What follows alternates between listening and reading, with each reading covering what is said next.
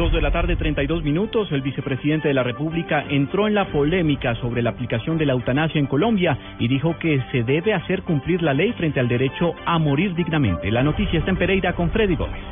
Asegura el vicepresidente de la República, Germán Vargas Lleras, que él fue el ponente de la muerte digna ante el Senado y que el Estado y las EPS deben hacerlo cumplir. Pacientes en estado terminal, cuyo concepto técnico, una junta médica de altas calificaciones, señale que no vale la pena prolongarles más su sufrimiento.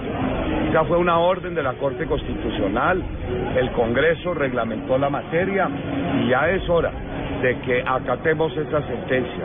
Hay colombianos a los que, sin duda, por su situación física, de enfermos terminales, con alto padecimiento y sufrimiento, no vale la pena. En su visita a Pereira, aseguró que Don Ovidio, el papá del caricaturista conocido como Matador, tiene todo el derecho a solicitarla y la EPS a atenderlo. Desde Pereira, Freddy Gómez, Blue Radio.